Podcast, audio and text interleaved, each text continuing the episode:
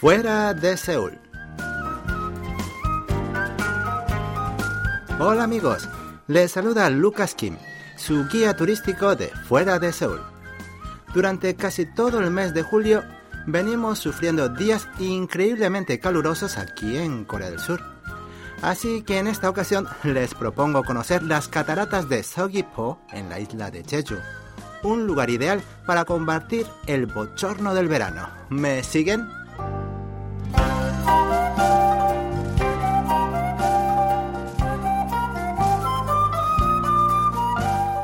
Con tan solo ver caer el agua de las cataratas, uno percibe la sensación de que el calor remite.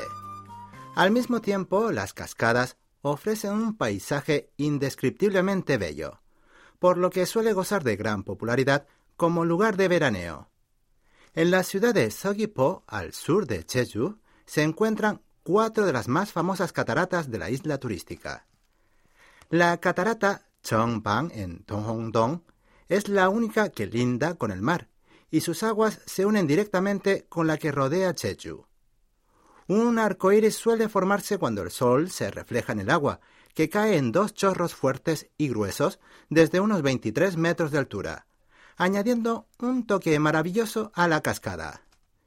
Según cuenta la leyenda, un fiel vasallo de Qin Shi Huang, el emperador que unificó China, vino al monte Hala en Jeju en busca de la planta de la eterna juventud para su monarca, e incluso tras haber fracasado en encontrar el elixir, visitó la catarata Changbang porque oyó tantos elogios sobre su hermosura.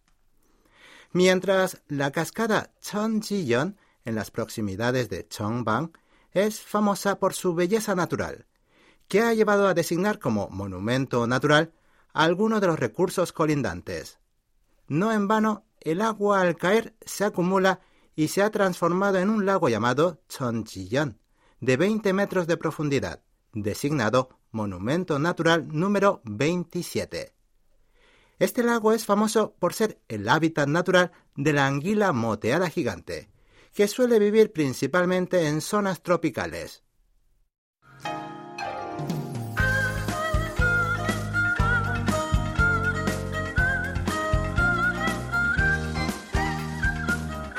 El nombre de Cheonjeyeon suena similar a Cheonjiyeon, pero es otra cascada ubicada cerca del complejo turístico Chungmun. Su nombre procede de la leyenda que cuenta que las siete hadas celestiales que servían al rey de los cielos descendían a la tierra por la noche para bañarse en el agua pura de esta catarata. Cheonjiyeon consta de tres saltos de agua.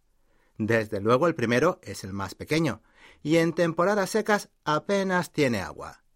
Pero el segundo y tercero, en el lado izquierdo y derecho del puente Sonil, respectivamente, son lo suficientemente grandes e intensos como para hacer olvidar del calor veraniego, aunque sea por un rato.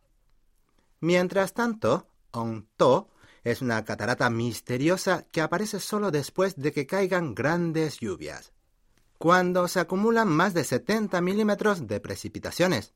El agua cae de esta catarata solo por uno o dos días. Así que en promedio podemos ver Ongton en acción tan solo unos 15 días al año. Pero, ¿qué atractivo tiene una cascada sin agua? Podrían preguntarse. Pues Ongto en sí, bien con agua o sin agua, presenta un paisaje sumamente pintoresco formado por rocas de formas peculiares, rodeadas de un frondoso bosque de pinos.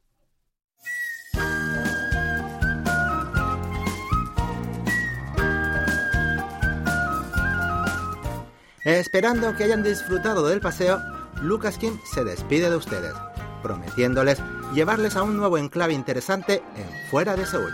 Hasta el próximo lunes.